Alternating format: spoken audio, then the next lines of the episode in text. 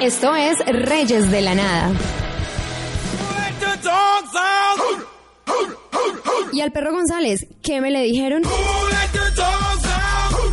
Hola, nuevamente acá con ustedes eh, para hablar acerca de algo que nos interesa a todos, o creo que nos interesa, que fueron las pasadas elecciones a nivel regional que se realizaron en nuestro país.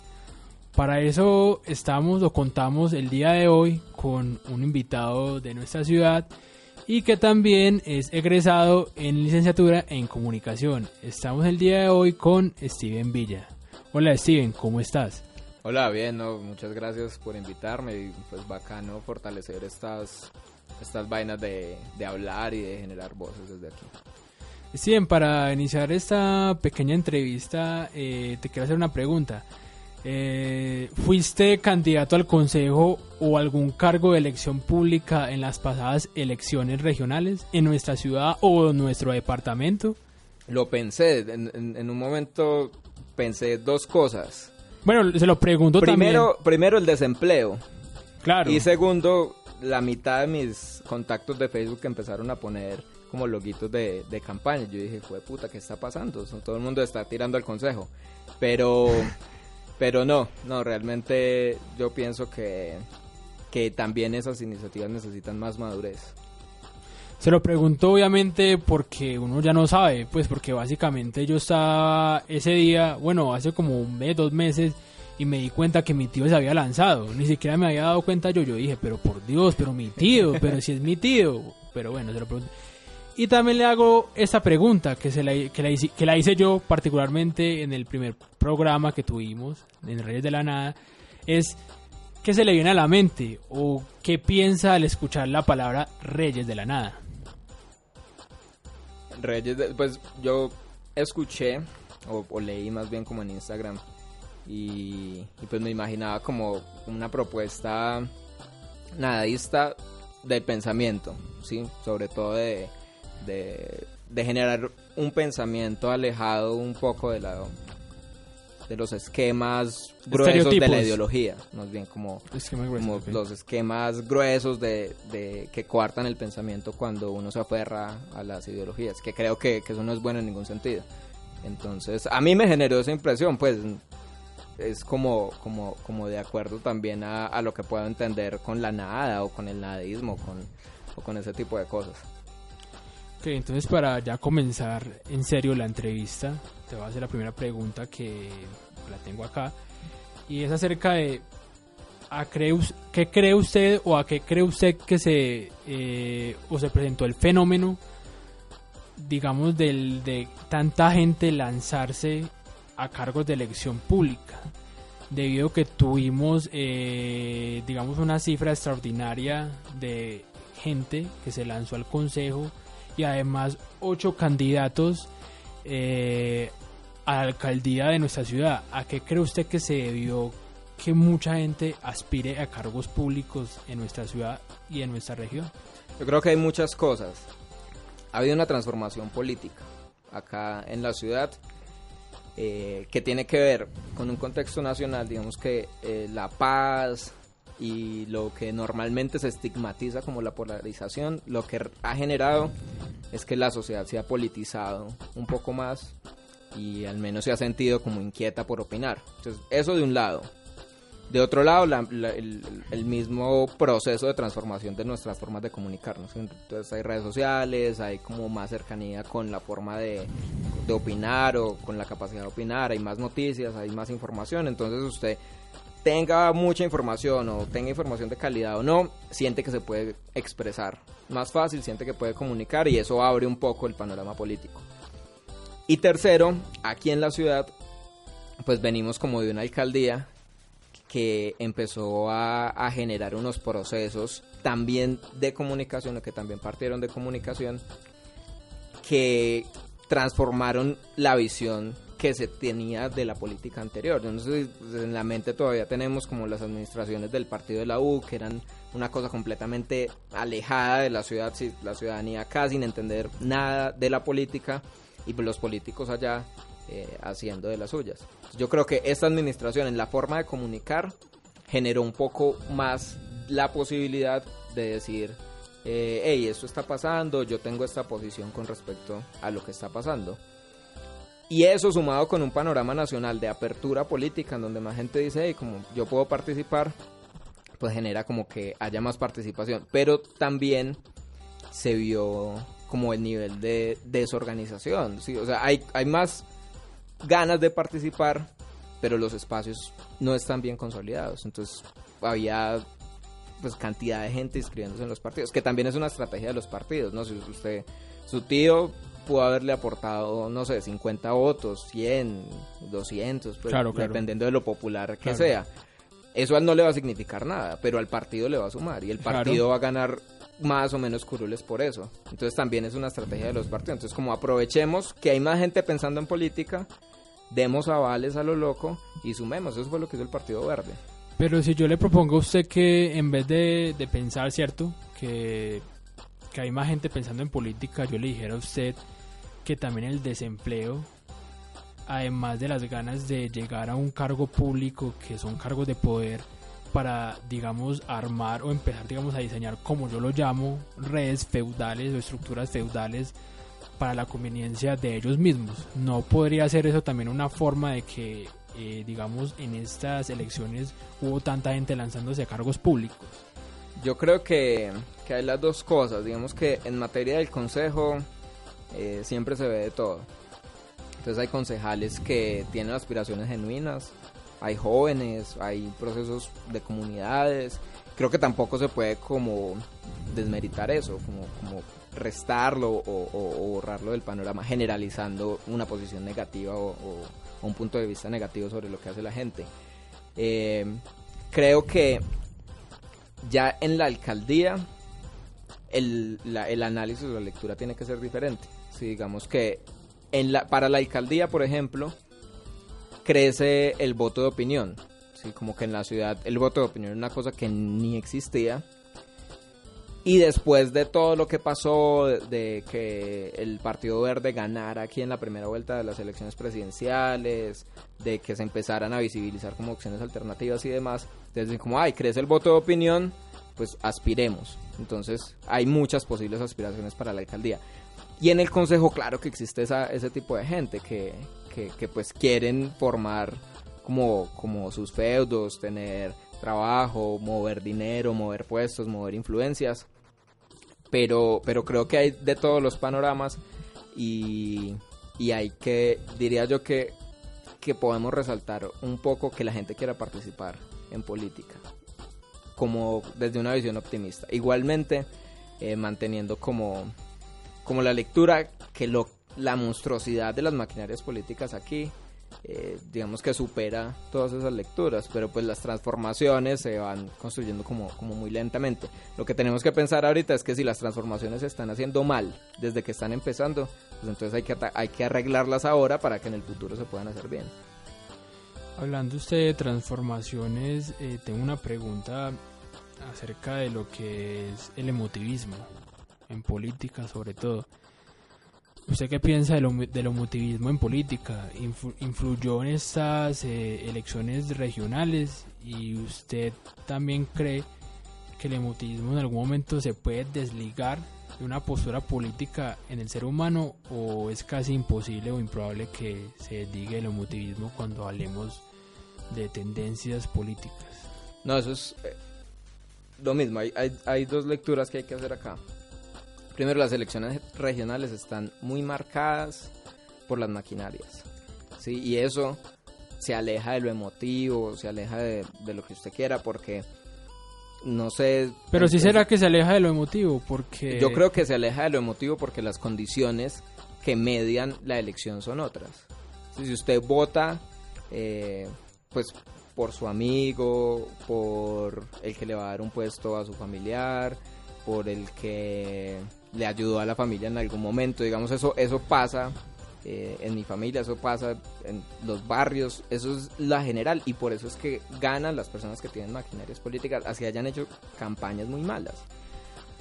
Y de otro lado está el voto de opinión. Pero entonces en el voto de opinión, pues ya es alguien que, que, se siente y dice, yo voy a votar por estas razones. No, no necesariamente y no generalmente esas razones son pensadas o son argumentadas o son bien discutidas. Normalmente las razones se basan en la imagen del candidato. ¿sí? Entonces, aquí, aquí, por ejemplo, ¿qué hizo Alejandro García? Que quedó en tercer lugar y que se quedó con la mayoría del voto de opinión de la ciudad. Sí. Generó una imagen que le permitió que la gente identificara él, en él algo diferente. La propuesta de Alejandro García en gran parte era continuar con lo mismo que estaba haciendo Gallo. Y much- cuando mucha gente estaba empezando a decir, hey, no, lo de Gallo ya estuvo bueno hasta ahí, eh, hay que hacer otras cosas, se empezaron a destapar los escándalos de corrupción y la propuesta de Alejandro García no distaba mucho de eso. Pero la gente que votó... Por estar en un partido diferente a los tradicionales también puede ser. mucha gente que, que, que ejerce como su voto de opinión dice es una figura joven, es diferente, está haciendo campaña en la calle, eh, vino a hacerle campaña a Fajardo, Mocos, bueno, etcétera, como otra gente. Y sin, sin necesidad de tomar una decisión argumentada, digamos, con base en el, en, en el programa de gobierno, en sus propuestas, en sus posturas políticas, en sus relaciones, como la relación que él tiene con Luis Enrique Arango, etcétera. La gente dice, no, pues yo voto por él porque me parece que es mejor que los otros. Y eso mismo pasa en- en- en cualquier parte. Lo, lo- lo que sucede es que eh, hay que entender cómo, cómo funcionan esas decisiones y lo importante que es la imagen que genera un candidato. Pero eso no sería emotivismo, porque de igual manera, pues se me está diciendo, ¿cierto?, que Alejandro García pudo, digamos, llevarse el, el voto de opinión en nuestra ciudad, pero igual manera yo creo que también mucha gente votó por él porque no era, digamos, del Partido Liberal, ni el Conservador, ni el Centro Democrático, por las figuras que, digamos, tienen estos partidos, por emotividad no votaron por esos partidos. Entonces, básicamente también los votos pudieron ser por emotividad, ¿no? O No, por- sí, no, no, por supuesto. Digamos que es precisamente que es esa dimensión, no la de los argumentos, la que media las, las decisiones Ah, ok. políticas. Pero en lo emotivo, el- yo sí creo que el, el papel fundamental es la construcción de la imagen. Lo que pasa es que usted se identifica con una imagen que le parezca más cercana a sus ideales, a su manera de pensar. No, y además porque también era una figura más joven, ¿no? Pues, digamos, pareciéndose un poco a la que tenemos de, del alcalde actual. Hizo una, hizo una campaña eh, emotiva, sin andar por ahí con girasoles, repartiendo, dándole la mano a usted en la calle, sonriéndole, diciendo no soy de los mismos, no me invitaron al debate, pero hoy debato en la calle. Entonces, claro, es- ese tipo de cosas son, son hasta tiernas. Claro, y no, y además que refleja mucho, digamos, el sentimiento que es del Partido Verde, que es básicamente crear narcisos. Pues eh, figuras bonitas, como ya sabemos quién el principal, Sergio Fajardo, y acá también lo creó, porque mucha gente y muchas mujeres también dijeron, uy, no, este man está como bonito, como que hay que darle la oportunidad y demás. Entonces también refleja un poco lo que eh, los partidos, digamos, quieren mostrar a la sociedad. No, el Partido Verde, eh, ellos son campeones en eso y han, y han, y han hecho carrera en el país en construir figuras eh, como alternativas o que quieren vender como alternativas Ujú. Y conectan muy fácil con la gente. Pero detrás de eso hay, hay, hay mucha gente pensando en estrategias, detrás de eso hay muchísimo, eh, hay muchísimo trabajo de decir, hey, ¿cómo piensa la gente y cómo nos vamos a construir nosotros? Eso no es que sea, ay, ellos son así, súper Sí, honestos, claro, súper claro transparentes. sí, y ¿no? no, digamos que, que más transparente es la izquierda que se equivoca y se equivoca y la caga y la caga. Ellos no son de equivocarse porque en lo en, en la manera en cómo comunican, en la manera en cómo construyen su imagen, todo está muy bien pensado. Es igual a los partidos tradicionales, sino que con, digamos, con eh, diferentes eh, mensajes, como bien lo hablamos. Pero no mandar, eh, digamos, las personas maduras o así como que se vean, eh, como irían por ahí pantalonudas, pues y fuertes, sino que- como mandarlos suavecitos, tiernitos, amor y paz, pues como hippies modernos, básicamente. lo, lo de ellos es crear lugares comunes y cómo aprovecharse de eso. Sí. Entonces, el lugar común de tenemos las manos limpias, de la lucha contra la corrupción, de el carácter, porque eso les importa mucho, de estar en el centro, de no, pora- de no polarizar, que es un lugar común pues que, que no tiene nada que ver con la Ajá. democracia, pero, pero son tan buenos creando lugares comunes o, o estando en, habitando esos lugares comunes que logran entenderse con la gente porque básicamente cuando usted no se mueve del lugar común, pues no le está exigiendo a, a- a- la persona que lo está escuchando o a su público objetivo, no sé, que piense. Como es lo más fácil que hay que decir en política es luchar contra la corrupción y lo dicen en todos los países y lo dicen todos los partidos de todas las tendencias ideológicas. No hay un partido que, que se pare en el mundo, no hay un político que se pare en el mundo a decir yo defiendo la corrupción. Entonces ahí no hay nada nuevo en la propuesta de ellos, pero lo hacen tan bien y lo reiteran tanto que la gente se identifica con ellos y dice, pues sí, es- yo para qué me voy a poner a pensar en el modelo económico, en las desigualdades, en la inequidad, si puedo simplificar todo y decir, no, todo es culpa de la corrupción. Entonces, digamos, eh, hablando de esto, eh, tengo, digamos, una frase pues, que yo elaboré, no sé si haya copiado de alguien más. o- yo creo que la elaboré yo mismo, pero bueno, la voy a decir y, y quiero que usted opine si lo cree así o no lo cree. Y es esta. La política en la actualidad es un ejercicio lineal que solo se encarga de limitarse en planteamientos perecederos que no poseen una base sólida, perdiendo de vista los cambios de fondo y no de forma que sufren cíclicamente las sociedades políticamente constituidas. ¿Usted cree que es así o no es así? ¿O estoy errado o no estoy errado? ¿O La otra la primera parte. Leo otra la primera. Sí. La política en la actualidad es un ejercicio lineal que solo se encarga de limitarse en planteamientos perecederos que no poseen una base sólida, perdiendo de vista los cambios de fondo y no de forma que sufren cíclicamente las sociedades políticamente constituidas. ¿A, qué se refiere con lineal? ¿Ese lineal va en, como en qué sentido? Pues es un ejercicio lineal en el que digo que me entro ya como en el, en el hecho del gobierno representativo. El decir también como que esperamos una representación donde ellos supuestamente hablen de las problemáticas o problemas que tenemos como sociedad, pero no toquen realmente eh, escenarios de fondo, sino de forma. Por ejemplo, un candidato, no lo, no lo voy a mencionar en esta, pues en esta entrevista, decía que no, que hay que hacer una granja para los drogadictos y que para mandarlos a trabajar y que yo no sé qué, pero no tratan, no tratan, perdón, realmente de fondo cómo combatir el, pro- el problema del narcotráfico o de la drogadicción, sino que hablan de soluciones de forma. Sí, claro, ya. Entonces lo lineal como desde lo vertical. Ajá, Sí. de que no hay nada pues nuevo, que es, digamos, cambiando más de palabras, no realmente el escenario. Como dijo usted ahorita, están en escenarios comunes, no salen, digamos, de ese escenario. No plantean, digamos, eh, escenarios que puedan realmente eh, desestabilizar eh, el poder real que existe en la política o el, digamos en las redes jerárquicas que hay en nuestro país y también en- a lo largo del mundo. Sí, no, no, total. Pues, yo estoy de acuerdo y creo que, que, por ejemplo, un gran problema si usted ubica los problemas de esta ciudad para, para traerlo como, como a este contexto particularmente. Se va a encontrar que la raíz de todo, eh, parte del poder que tienen las redes del narcotráfico. ¿sí?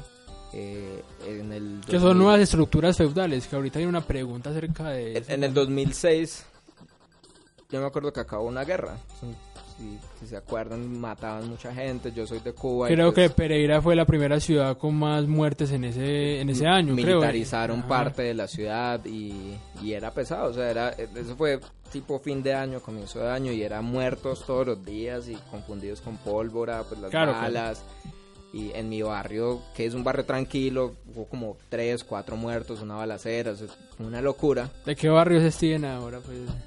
De la cuchilla de los Castro. Es un barrio tranquilo. Ah. Sé que el nombre, el nombre parece. No, no, pues sí, es, es por Cuba, ¿cierto? Sí, sí, sí. es, es un barrio de Cuba. Eh, Ah, pues que Cuba tiene, Cuba tiene fama, aquí, aquí no haga el séptimo día, por favor. A Cuba no me lo toquen. Eh, lo que pasó fue que eh, acabó una guerra, ¿sí? Entre dos bandas del, del narcotráfico. Y solamente la ciudad se pacificó cuando esa guerra la ganó una de esas bandas. Todos sabemos de qué estamos hablando. Claro, claro que sí, sí. Y eso es tenaz. Porque entonces aquí no, esta ciudad eh, es de las más seguras del país y, y no la super ciudad moderna, donde todo está súper bien controlado, donde roban muy poco, la gente de otras ciudades se asombra como con la tranquilidad con que acá andamos, así a nosotros nos parezca diferente, pero pues si uno va a otras ciudades es muy tenso. Sí, claro. Y. Pero entonces todo el mundo está cómodo con esa situación. ¿Y qué hay debajo de eso? No es gratuito que sea una ciudad tan estable, como tan pacificada, pero al mismo tiempo sea la ciudad y el departamento, pues porque ahí tiene mucho que ver también dos quebradas, el área metropolitana, que más drogas consume en, en porcentaje, Claro. que más heroína consume. Pero eso tiene que ver, No, no, eh, está por debajo solamente de Medellín. Pero digamos que para lo que es una ciudad Sí, no, es verdad. Si que se podría controlar. Claro, y, no, más y- fácil, y si Pereira. Pereira fuera más grande, superaría a Medellín. Téngalo por seguro en consumo de heroína. Entonces, entonces, como entender que eso que nosotros, esa tranquilidad, como con la que vivimos, con la que parecemos vivir, realmente está condicionada, hacen que hay unas estructuras muy oscuras que tienen el poder de todo. Si controlan los barrios, eh, cogen a los ladrones, o sea, ejercen la justicia. Sí, claro. eh, tienen gotagotas que, que son los que se encargan de hacer préstamos a la gente. Entonces, tienen el poder eh, económico, tienen el poder de la justicia, tienen las armas. ¿sí? Ustedes saben, la policía aquí anda por la ciudad y cuando pasa por la olla mira para el otro lado. Tienen el poder político. Entonces, ¿qué tipo de sociedad tenemos? ¿no? ¿Y qué político habla de eso en serio? ¿Cuál, ¿Cuál campaña en serio ha sido una propuesta para atacar? Es, es como, como que hay un monstruo con el que nadie se mete.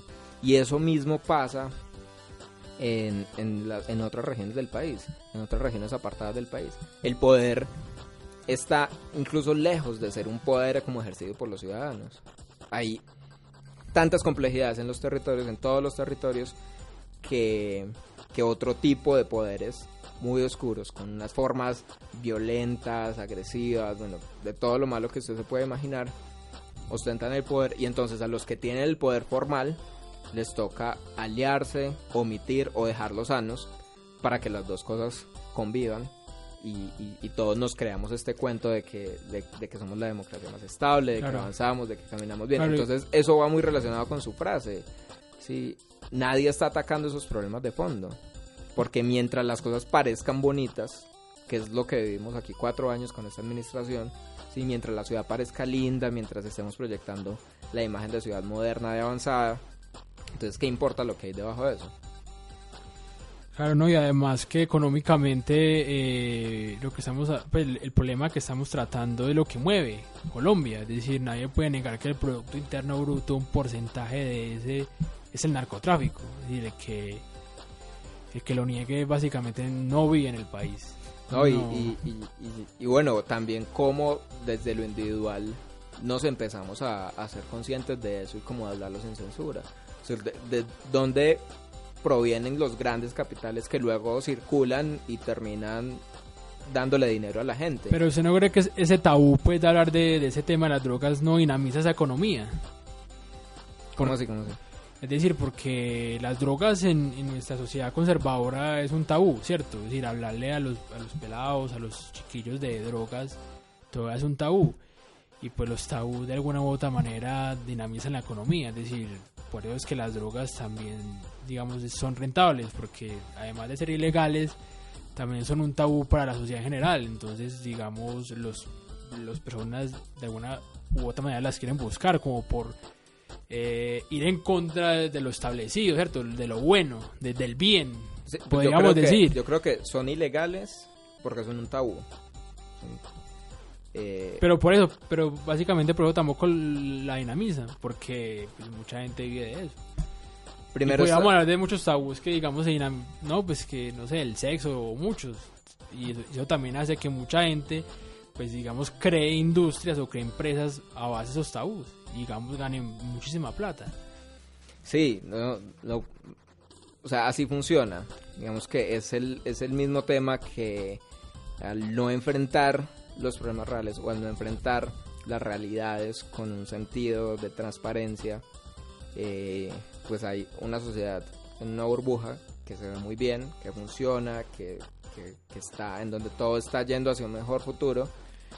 Y por debajo hay y por debajo hay otra cosa. Ok, no, o sea, eh, siguiendo pues una otra pregunta que quería hacer o que voy a hacer es Son dos hojas de preguntas. básicamente qué pena hermano pues pero pues, estaba como inspirado ese día no mentiras siguiendo un poco con esto de, de- de los temas de, de los gobiernos cierto repúblicas representativas yo le quisiera preguntar si ellas son pues las repúblicas representativas son reales escenarios de democracia cuando están sujetas a, la opinión o a la popularidad o a las órdenes de lo que son banqueros, empresarios, militares, técnicos y políticos. No, pues todos nos, nos, nos, nos soñamos, bueno, yo me sueño con que, con que el mundo funcionara como funcionó España en 1930, pero pues eh, esa no es la realidad, ¿sí? Y, y la realidad de las cosas es que tenemos unos sistemas políticos en donde yo creo que lo más importante es que mantenemos el derecho de poder hablar y de poder expresar otros puntos de vista. Ajá. Claro que, o sea, hay unos poderes gigantes que, que, que yo creo que ni siquiera nos alcanzamos a imaginar, ¿sí? Cómo funcionan. O, o- o realmente Lo- la manera en la que en Lo- la que organizan todo y determinan todo. Quisiéramos todos tener una sociedad en donde ejerciéramos, ¿Mm? eh, donde el ejercicio político realmente Fuera el se ejercicio tomara poli- como, como con seriedad desde, desde la ciudad. Como la antigua Grecia, pues se, se, se hizo algún tiempo. Bueno, y eso que, que, que- que allá tenía muchas limitaciones, pero pero, Pero digamos, alguno- como, como, como fue la, la, la república en España, como fue el sueño eh, de la anarquía hecho realidad en el ejercicio cotidiano de las personas ejerciendo su su voz. su sí su- sus, Sus pensamientos. y, y teniendo directamente la posibilidad de ejercer como el poder ¿Mm? en, en- en sus dimensiones. Pero pues la cosa no es así. Los, los- la sociedad, las sociedades que tenemos están manejadas por unos poderes gigantes. Yo creo que al menos que nosotros tengamos la posibilidad de pensar, de opinar, de organizarnos, de incluso de, de ganar espacios de poder, ya es importante y cualquier forma de, de totalitarismo que no permita eso eh, es como el escenario malo. Yo creo que este escenario como, como de las repúblicas no es perfecto, no es, lo, no es como se vende, no es el ideal, pero es tal vez la única manera que nosotros tenemos de mantener la libertad. Y la libertad parte desde que usted, desde el hecho de que usted pueda pensar, construir su pensamiento de una manera y actuar de acuerdo a, a ese pensamiento. Cualquier otro escenario sí es muy malo. Sí, así los, las ilusiones que nos hagamos con el poder sean ilusiones porque como dije ahorita la, la, la manera y, y como lo oscuro que hay detrás del ejercicio del poder tal vez ni siquiera nos lo imaginemos. Pero entonces yo voy acá con una pregunta y, pues quisiera plantearla desde una perspectiva, no sé si un poco rara, pero entonces para que ocurriera real, pues realmente un cambio, pues se transformará realmente nuestra visión acerca de hacer y qué es la política. ¿Sería un cambio a nivel ideológico o un cambio a nivel económico? ¿O tiene que ver las dos? Las dos están unidas. Tienen que ver las dos cosas, sí, digamos que es que, es que lo primero que, que necesita el ejercicio político es que las personas o los ciudadanos asuman la responsabilidad de pensarse eh, como sujetos políticos. O sea, si, si no se parte desde ahí, no funciona. Usted puede ser de izquierda y no puede tener un pelo de sujeto político. Usted puede ser de izquierda y, y- y ser igual de borrego al, al, al que es de derecha. Y, y usted es de centro e igual, puede ser igual de borrego al otro, porque es que los el, el- el criterio y la posibilidad de ejercer el pensamiento libremente no, no se condiciona a que usted asuma una posición ideológica u otra.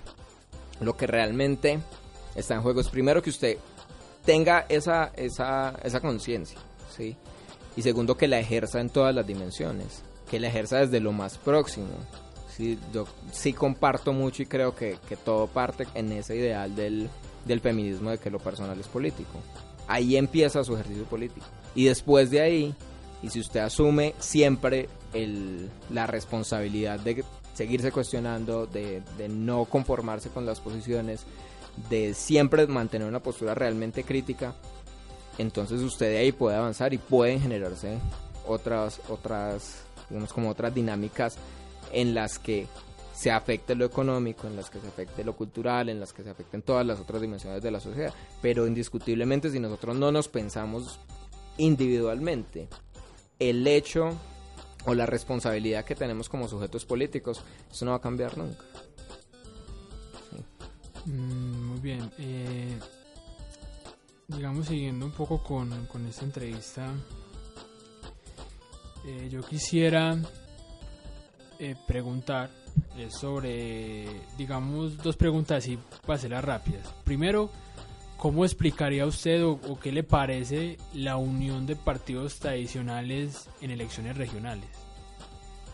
Y segundo, si usted cree que los debates políticos que se realizan actualmente, digamos, en algún momento puedan ser eh, o la ciudadanía puede interesarse en ellos y además ver a los actores que están en los, de- en los debates no tirarse mierda entre sí. Son como dos, por- dos preguntas, pues, no, no, un- no unidas, pero, pero sí rápidas. No unidas, pero sí rápidas, sí. Eh, no, ¿cómo- Primero- ¿Cómo serán las lentas? bueno, voy a tratar como... como- No, primero como lo, lo lo los partidos tradicionales. Digamos, ¿usted qué piensa de la unión que, digamos, se realizó o que se realizan ya desde hace varios años entre, ya, ya sabemos, liberal y conservador? En, en- en las regiones sobre todo y también a nivel del país, pero en, la- pero en las regiones eh, sobre todo. Eso demuestra eh, la, la- el, el poco nivel de formación política que tiene la sociedad y, y la dificultad que tenemos para entender cómo funciona la política. ¿sí? Acá la gente dice, incluso ahorita, es que, es que esto del centro le está haciendo mucho daño al país porque está volviendo light la política y le está diciendo a la gente, es que, es que usted para participar en política no tiene que pensar. Y eso hace Es que... más, es- está diciéndonos que no tiene que haber polarización, que la polarización es mala cuando es bueno que hayan diver- diversidad de opiniones. Si, no hay polarización, no hay democracia. Sí, es, es básicamente eso. Y si no hay diferenciación ideológica tampoco. Si, si aquí se nos volvió, o sea, ya concebimos que el Partido Liberal es lo mismo que el Partido Conservador. En, el, en, el, en Santander el Partido Liberal le dio el aval a Ángela Hernández, que fue la, la vocera del sector que creó en este país lo que ahorita se llama la ideología de género. Entonces es como ridículo es como ridículo porque nosotros no somos capaces de entender que lo político sí tiene que ver con lo ideológico. Entonces, entonces eso da a entender que, que- que aquí eso vale huevo. Y con respecto a los debates, eh, yo sí creo que es importante que los candidatos se tiren mierda. Porque es que si los candidatos no se tiran mierda, nosotros no vemos, no, no, no, no podemos entender de qué son capaces ellos hasta dónde pueden llegar, cómo pueden responder.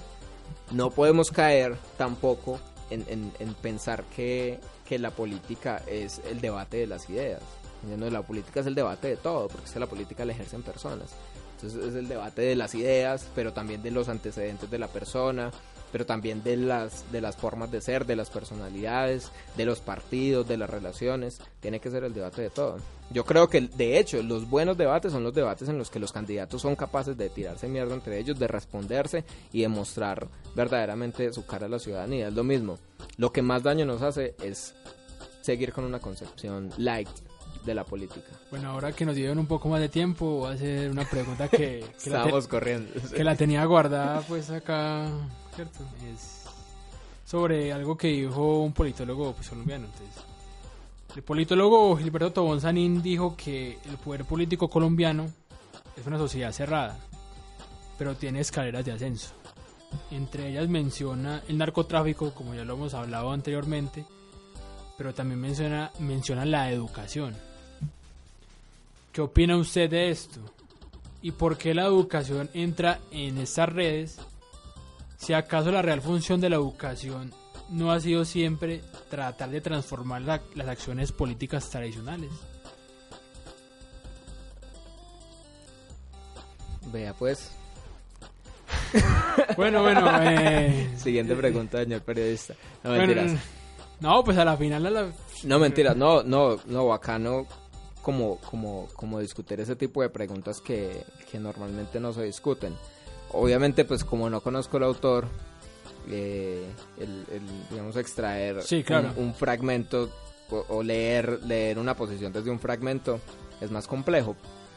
Porque, pues ahí yo me pregunto, antes de, de- de tener una posición, pues me pregunto como desde qué punto de vista la educación, porque habría, habría muchas maneras de mirarlo. No, de porque, pronto, de porque, pronto- pues, una que se me claro, ocurre- había muchas maneras de mirarlo. Sí, sí. Una que se me ocurre es, es la forma en la que se vende la educación, ¿sí? Como, como la educación es para que el niño pobre salga de su pobreza y se vaya a vivir como un niño clase media.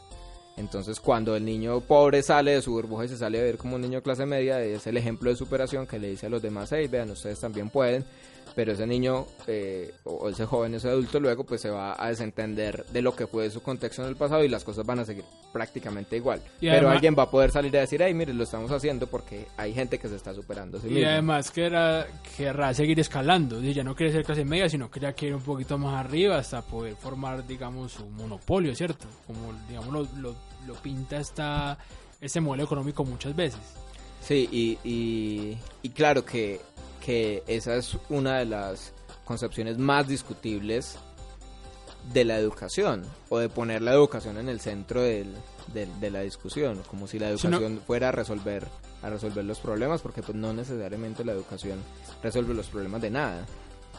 Sino que también lo veo como en el sentido, por ejemplo, eh, soy un académico, digamos, comencé pues el pregrado, ¿cierto? Hice mi carrera, salí, comencé como docente y empecé a escalar, ¿cierto? Tan, tan, entonces comencé a formarme, me llegué a, ya, no sé, director de, de un programa, ya después fui a decano, ya con decano tuve mucha más poder, ¿cierto? Y ya hasta llegué a un, hasta ser rector de la universidad y ya sabemos que los rectores no solo manejan la universidad, sino que manejan influencias a nivel de ciudad. Sí, contratos.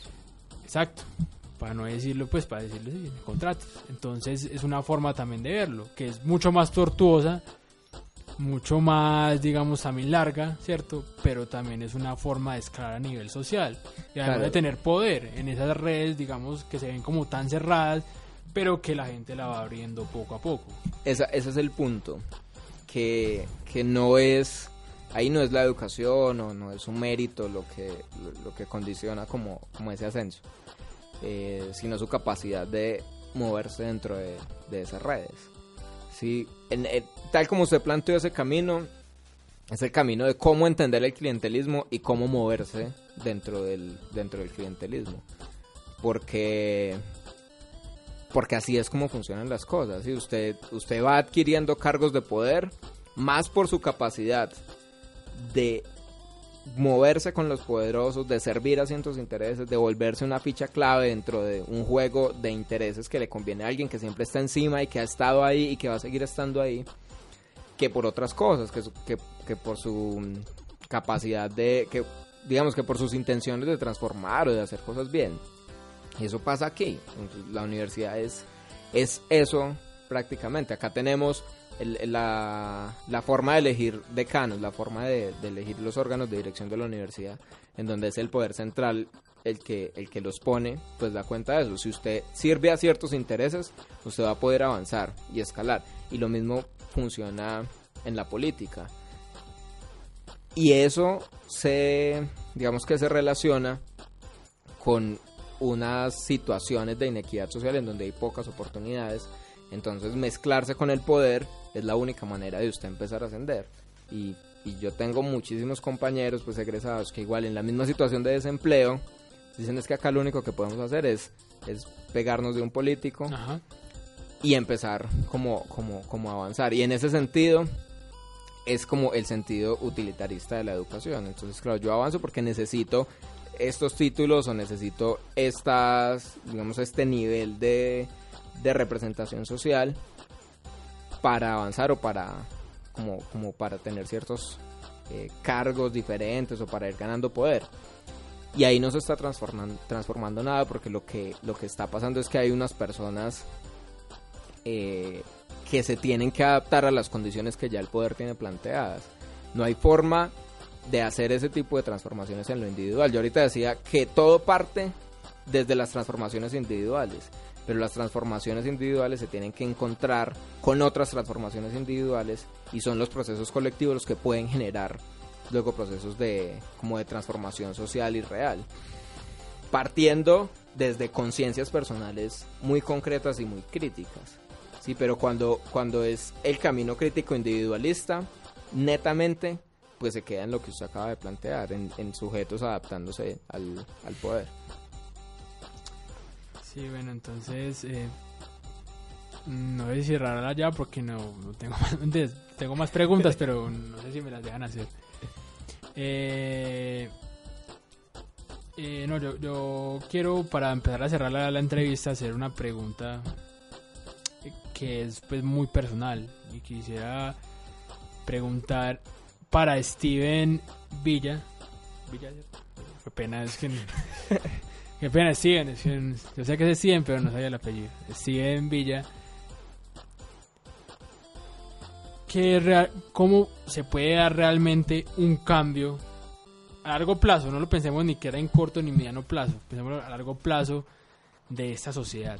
Y no hablo solo de Colombia, de Pereira, hablo a nivel mundial. Porque básicamente los, los gobiernos representativos son los que mandan en casi todo el, en todo el globo, ¿cierto? En todo el mundo. Entonces, ¿qué realmente es, es un acto de revolución? No de revolución de fantasía, como yo, yo lo llamo muchas veces a, a muchos, digamos, pensamientos o posturas. ¿Cuál, ¿Cuál puede ser un acto de revolución? ¿O qué actos pueden ser de, de real revolución para cambiar este entorno político y social en el que vivimos actualmente y que vamos a seguir viviendo, creo que por muchos años? Vea, yo creo que el principal acto de revolución, y sobre todo ahora, sí, porque estamos en una sociedad en la que creemos que pensamos más que nunca. Y yo creo que lo que más necesitamos es pensamiento y criterio. Pero, pero esa es la parte más complicada, que muy pocas personas quieren pensar. Y muchas personas quieren opinar. Y muchas personas quieren sustituir el acto de pensar por el acto de opinar. Y, y ahí hay un problema grave, ¿sí? Porque sí, obvio necesitamos tener la libertad de opinar, Claro, pero asimismo necesitamos tener la responsabilidad de pensar y de asumir el pensamiento eh, con criterio y asumir posiciones críticas reales. Y lo mismo, asumir posiciones críticas no significa ubicarse en un sector ideológico u otro. Asumir una posición crítica no significa decirse o mostrarse revolucionario. Cuando se está atendiendo es lo mismo, a lógicas de reproducción. Siempre que usted o su pensamiento, sus decisiones, sus posiciones estén condicionadas por lo que dice otra persona arriba y por su, digamos, por su capacidad de seguir instrucciones, entonces ahí no hay pensamiento, ¿sí? Eh, y nosotros atendemos a sociedades que son de este tipo, atendemos a, a- a- a formas de relacionarnos muy mesiánicas aún, ¿sí? La herencia del, del- del- como del esquema de pensamiento judio-cristiano es eso, es que necesitamos a alguien a quien seguir y solamente si tenemos a alguien a quien seguir, entonces podemos movilizarnos. La cara representativa que llamamos muchas veces. La Exacto, figura. La exacto, figura necesitamos una figura, sea cual sea. que mueva la masa, como se dice por ahí. Entonces, y sin esa figura, entonces no hay cómo moverse. Y mientras nosotros estemos buscando esa figura afuera y no, y, y estemos, es, es el tema, creo que ahora ahí se puede hablar como del problema de la, de la democracia representativa. Es que nos dijeron, es que fácil, la responsabilidad es del otro. Sí, la responsabilidad es de un otro que, que, que quiere asumir esa responsabilidad. Y cuando el otro la asume, entonces usted Se libera. libera de ella y ya está, wow, algo menos en qué pensar. Ahora sí puedo pensar en más fiesta o en, o en más series o en más maricadas varias. ¿Sí? Y, y eso pasa. Claro que tampoco significa que el hecho de que, eh, digamos, pensemos seriamente, ¿cierto? Tampoco significa que no vaya a haber momentos de desahogo, que no, pues obviamente como seres humanos tenemos que tener un momento en que tenemos que Y, relajar. no, y, no, y, y yo no creo que sea un momento. Creo que, que es que no se pueden dividir las cosas. Sí, usted, usted puede pensar y puede explorar todas las otras dimensiones de su vida. Pero, pero incluso es que piense en todas las dimensiones de su vida. Claro, Sí. es más, ahora digamos, me, me acuerdo de un filósofo japonés, que no me acuerdo, el nombre es complicado, pero que él tiene un libro, creo, o habla acerca de la sociedad de la nada, que pensamos que no hacer nada está mal, pero cuando pensamos en no hacer nada es porque no estamos moviendo nada, es para el otro que está arriba, no le estamos produciendo. Entonces es el hecho de, de, no, de no hacer nada pero para ellos, es decir, hacer al- algo es para nosotros, es decir, si nosotros queremos realmente pensar, es no seguir ese juego de producción o rapidez que lleva este mundo, que esto es, es consuma, consuma, ¿no? Tiene que haber un momento de pausa, momento somos seres humanos, no somos máquinas. Y yo creo que cada vez estamos más aislados de eso. Sí, el, el mismo tema de cómo consumimos información. Sí, consumimos información muy rápido. Consumimos información tan rápido que, hay, que, que tal vez nadie vaya a ver esta entrevista hasta el final. Porque vemos algo un minuto y decimos, ya, ya, ya, Este- tuvi- ya, Steven, no seas así, por favor. ya tuvimos lo que queríamos, entonces está, siguiente y siguiente. Y siempre hay tantas cosas para que aparecen cuando uno selecciona el, el- el botón de siguiente o cuando uno hace scroll down que, que ahí está. Hay tantas Ahí opciones hay- que, que a la larga terminamos eligiendo la misma de siempre, como Yo- dije en algún momento en una introducción mía en un programa anterior. Yo me leí en, en- en estos días un, un librito de una, creo que se llama Imprenta Comunera, es como, como un proyecto editorial así de Bogotá.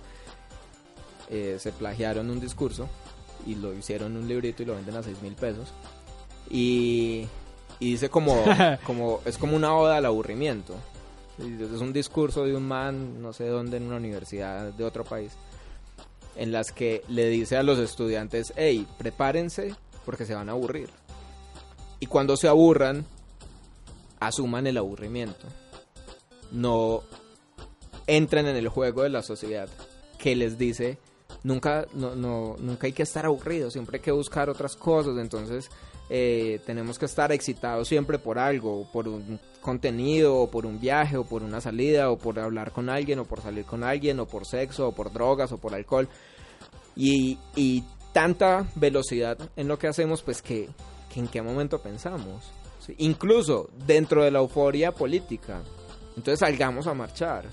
Y, y, y ahora acá hay un ambiente de marcha y de movilización muy bacano, muy interesante, pero entonces realmente nos, nos, nos sentamos, eh, eh, pues sentamos hoy en, en un sentido como, como figurativo, ¿no? Nos, nos ponemos en un momento, dedicamos un momento de nuestra vida a pensar desde lo muy individual por qué estamos haciendo eso. ¿sí? ¿Por qué, por qué usted va a salir a marchar? No porque hay que marchar, o no porque hay que hacer una marcha, no porque la gente tiene que marchar, no porque hay que hacer un paro, sino porque usted lo va a hacer. ¿Sí? ¿Cuáles son sus, sus, sus ideas? Motivos o- reales. o cuáles son sus, digamos, desde lo que usted mismo puede construir con su pensamiento. Y, y eso está permeado en todas partes, incluso en el mundo académico. Si nosotros tenemos ese problema de que, de que a quién le incentivan a pensar, a quién le incentivan a, a crear como, como conocimiento auténtico, original, si lo que nos están pidiendo todo el tiempo es que citemos. Entonces haga citas, mencione a este, mencione a lo otro, y lo que usted diga solo tiene validez si menciona a 10 personas que ya lo dijeron antes. Y entonces, ¿a quién están incentivando a generar procesos de pensamiento propio? Cuando, cuando lo que tenemos que hacer es acudir a una sociedad sumamente obsesionada con las referencias. Entonces yo creo que lo primero que tenemos que hacer es decir, hey, la responsabilidad de pensar no es de los demás. La responsabilidad de pensar es mía. Y, y, y eso parece extraño porque incluso la educación genera que nosotros decantemos esa responsabilidad en los demás. Porque siempre hay un maestro, siempre hay un profesor, siempre hay conocimiento por fuera de nosotros, entonces allá es donde está el conocimiento. Usted puede ir al campo y encontrar muchísimo pensamiento auténtico y original en las personas que basan su vida en su relación con su entorno directamente. Y puede venir a la universidad y en no encontrar nada de pensamiento auténtico, porque hay un poco de estudiantes que están condicionados más por una nota, más por qué tan, de qué tantas, de qué cantidad de referencias se llenan, que por generar procesos de pensamiento autónomo. Yo creo que esa es la revolución. Sí, la revolución es la persona que coge un libro que no le mandaron a leer. Sí, la persona que se atreve a, a escribir, a hablar, a pensar, a plasmar de cualquier forma un pensamiento, una idea eh, elaborada que no tenga sustento en lo que dijo alguien más o que no sea seguir lo que dice este o lo que dice el otro. Y cuando nosotros, cuando nosotros nos, nos, nos metamos como eso en la cabeza y cuando los procesos de construcción de sociedad, de transformación social, lo que sea, pasen por formar sujetos con criterio y no conformar feudos, feudos de poder, que es lo que pasa aquí, lo que pasa a nivel pequeño en los movimientos políticos, incluso en los alternativos pasa eso, tengamos pequeños feudos de poder en donde entran unas personas que van a seguir a alguien, que sigue a alguien más, que sigue a alguien más, que sigue a alguien más, y ahí nos están generando procesos de pensamiento autónomo. Entonces, nada de eso va a funcionar hasta que no comprendamos cómo es que tiene que, que, las cosas. Lo que pasa es que tal vez eso nunca pasa. Además también pues, reflexiono un poco y, y, pienso que pues que digamos nosotros creo que todavía estamos jóvenes, ¿cierto? Y creo que la madurez política también tiene que ver también con una madurez, digamos, de vida.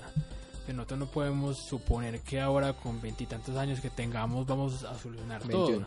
21. Yo 23 físicamente. Pues yo no supongo que yo con esta vaya a solucionar.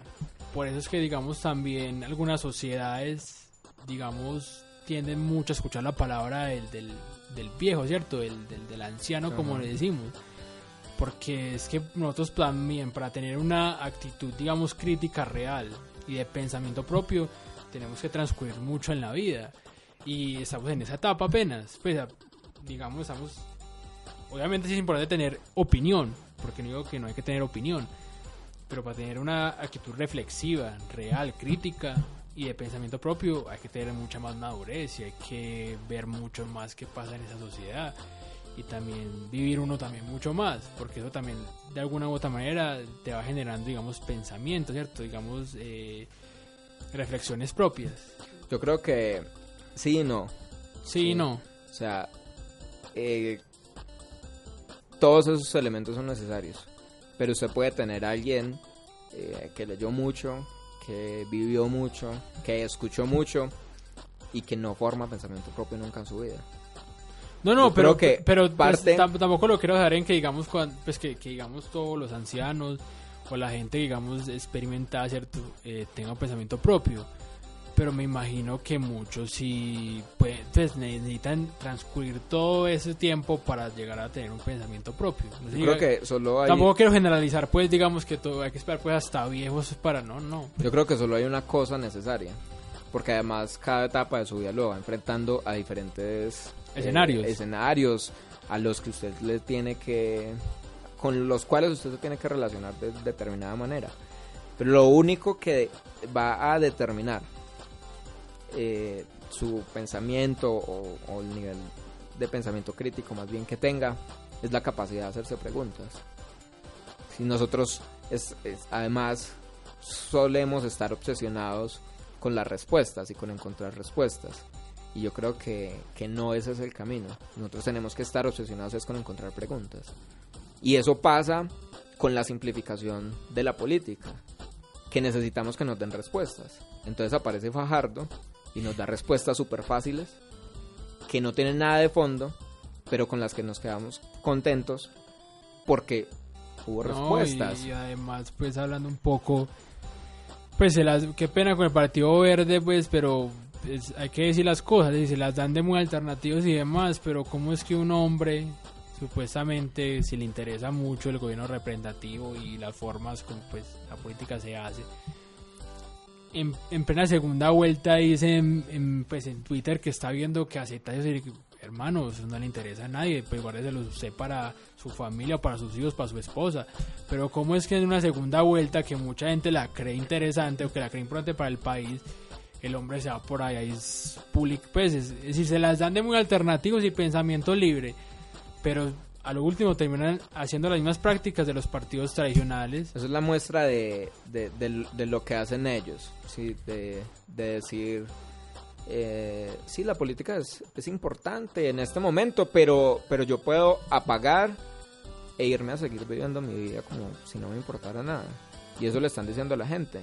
Como, no hágale, elíjame. Y si no quedamos, apague y váyase a hacer otra cosa. Sí, porque no hay, no, no, no le están exigiendo a nadie que piense. Sí, como mientras yo le pueda dar respuestas, bien. Economía no- circular, economía naranja. y si no, si nos vamos, si nos vamos a, a- a dejar de pensar, pues no pasa nada, porque, porque está bien, porque no tiene que ser light. Y, y no, al contrario, tenemos que decirle a la gente, no, o sea, sigas haciendo preguntas, nunca deje de hacerse preguntas. El, el día en que, en que usted encuentre todas sus respuestas, ¿para qué sigue viviendo? Mates. Muy fuerte esa postura. Yo diría mejor que se vaya por una selva y viva como ermitaño. O vayas a ver ballenas. Pues... Ya, eso hicieron. Pero entonces él, eh, ah, pero entonces estamos suponiendo que él ya encontró todas las respuestas que, que había hecho a todas. Ellos no proponen preguntas. Ah, Ellos no peor. problematizan nada. Ah, ah, peor aún, entonces se fue pues Ellos no, ellos no, ese, es el centro de todo. Ellos, ellos no problematizan nada. Y además se creen con la autoridad moral, intelectual, ética, eh, política, con la autoridad en todos los sentidos para decir que nosotros ya tenemos las respuestas de todo. Y las respuestas son tan fáciles que usted las puede entender. Educación y no corrupción. Ya. Sea, así no se arreglan las cosas. Pues eso, eso no resuelve nada y ahí no están resumidos ni siquiera la, la- el 5% de los problemas del país. Bueno, yo eh, ya para mm, ya finalizar. eh, Para dejar pues a los verdes tranquilos. Qué pesar, pero... pero yo no, creo pero hay que no, decirlo. no, yo pues, creo- yo se, creo que se- se además- tenía que decir y se dijo. Yo pues, creo que además es una responsabilidad. Porque es que, sí, o sea, hay que tirarle a la, a la derecha. Bueno, digamos como que el, el- el gran cuestionamiento que se le hace es a la derecha. Pero este, este programa no lo van a estar viendo uribistas. Sí, sí, Entonces, entre nosotros, que No- tenemos... No, no nos subestimes, Steven. Entre nosotros que tenemos... No, no ustedes, al algoritmo Ah, de Internet. Ah, Sí, ok, ok. o sea, los algoritmos saben a quién mostrarle los mensajes, a quién no. Entonces, el sistema, el sistema. entonces lo que pasa es que ya que nosotros tenemos esa posibilidad entre nosotros discutir las posturas, eh, en- entre posturas o entre posiciones que son más o menos cercanas, pues hagámoslo antes de que se vuelva un monstruo y antes de que sea difícil de controlar. O si no, van a ganar la presidencia en el 2022. Sí, Y ya empezaron la campaña y, y se lo dijo a, a Vicky Dávila. Bueno, lo dijo en la W. Empezaron la campaña. La van a empezar una campaña súper Claro, bien no, montada. y- seguro que son, son capaces de ganar. Claro, es que con, digamos, con el segundo puesto a nivel del país, ¿cierto? El más importante. Eh, ah, sí, pues el segundo más importante a Sí, nivel el del país. cargo de elección popular. Creo que con el segundo cargo a nivel de elección en el país, tienen toda la plataforma para hacerle campaña a Sergio Fajardo en las próximas, o cualquiera que ellos quieran lanzar. Porque es que no hay que mentirnos. Y también lo dijo en algún momento el politólogo que yo le planteé la pregunta, pero donde saqué ese fragmento, Gilberto, To- Gilberto Tobón Sanín también dijo eso, que básicamente Claudia López también cuando esté ya, pues que él pensaba que ella iba a ganar seguramente, porque Bogotá es un voto diferente a nivel del país. Y pues cuando ella esté montada pues en el cargo, iba a tener toda la plataforma para hacerle campaña cuatro años a Sergio Fajardo. Sí, y, y es el tema de, de- de lo que han logrado generar también entre, entre la ciudad, de cómo han logrado quedarse con los jóvenes, por ejemplo. Sí, a nivel de, de pensamiento, como el pensar diferente parece que está cooptado por ese lado, simplemente. Entonces, entonces ah, yo, yo me identifico con esta vertiente y ya pienso diferente y ya lo mismo. Mi responsabilidad política está cubierta. No tengo que hacer nada más. Sí, solamente eh, poner un loguito en Facebook o un filtrico en, para la foto de perfil y, y ya está. Con eso, con eso hice todo. Ir y votar y lo mismo, asumir que la democracia eh, se reduce. El a profe. eso. Mm, se reduce, se reduce a eso. El profe que nunca ha estudiado pedagogía, pero bueno.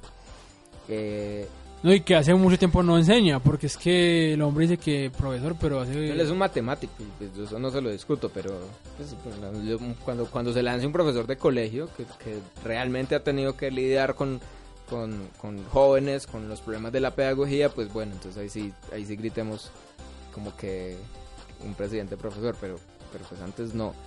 Y, y, y por último, hay algo que ellos tienen a favor, es que la izquierda en este país es autodestructiva. Si, si ustedes si se ponen a leer como al líder, pues a la cabeza más representativa, la figura más visible, Petro, a, a Petro le encanta autodestruirse, es, como, co- es como un emo, es como un emo que empieza a cortarse y a cortarse y le encanta y entre más cicatrices como, como que mejor se siente. Cada tuit de Petro es autodestructivo. Sí, el, el- el- ya, yo- yo a veces me quedo como, como sorprendido, yo, pues, este marica, ¿cómo es que es capaz de darse más duro? Y sabiendo que tiene un panorama desfavorable en cuanto a medios de comunicación y demás, pero es muy bueno acabándose, ¿sí? Sí, lo, lo, lo, lo que, lo que hizo, incluso en Bogotá, ¿sí? ¿Cómo se les ocurre poner a Holman Morris de candidato? Sea, ya eso, eso es nada más autodestructivo que eso. Entonces, en, en, en ese sentido, ¿qué hacemos en un país donde la izquierda no se sabe organizar y en donde el centro es sumamente inteligente para pensar cómo ganar fácilmente unas elecciones y en donde la derecha, por las mismas prácticas de la derecha, pues por fin se empieza a deslegitimar. Bueno, es- ese sería otro tema para, para otra entrevista en la cual hablemos de que las prácticas de la derecha básicamente vienen de alguien que es asociado con la izquierda, ¿no? Pues Karl Marx. Básicamente, ese señor fue un genio, pero para la derecha. Porque básicamente planteó todo. Bueno, no voy a hablar más de mamertadas ni esas huevonadas, porque eso no nos Sí, interesa. pues porque no hemos mamerteado una Sí, hora. ¿no? sí, sí. Entonces ya para, ya, ahora sí para despedirme, quiero hacer la última pregunta. A usted Rápida le- también. rápida también, pero digamos con sustancia, ¿cierto? Capciosa, como diría un profesor de, de nuestro colegio, ¿cierto? En algún momento.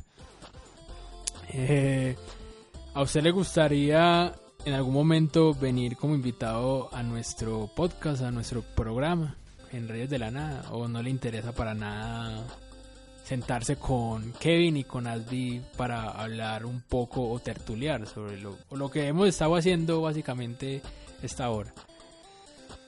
¿Le No. interesaría venir o no le Yo interesa? creo que, que siempre, siempre, siempre es importante seguir hablando y seguir discutiendo.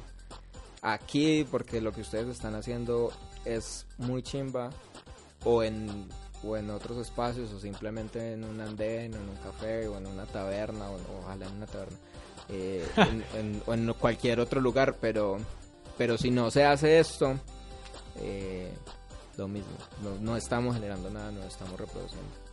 Entonces, hablar, así todo el mundo diga, hablando no soluciona nada.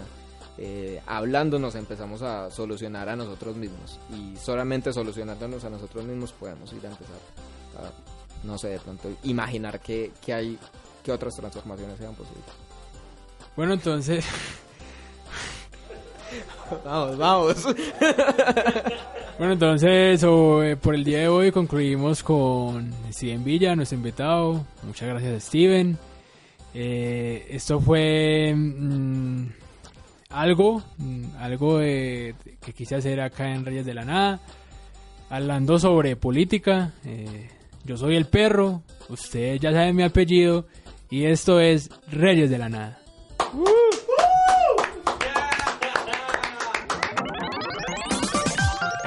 Recuerde que se ha comunicado con Reyes de la Nada.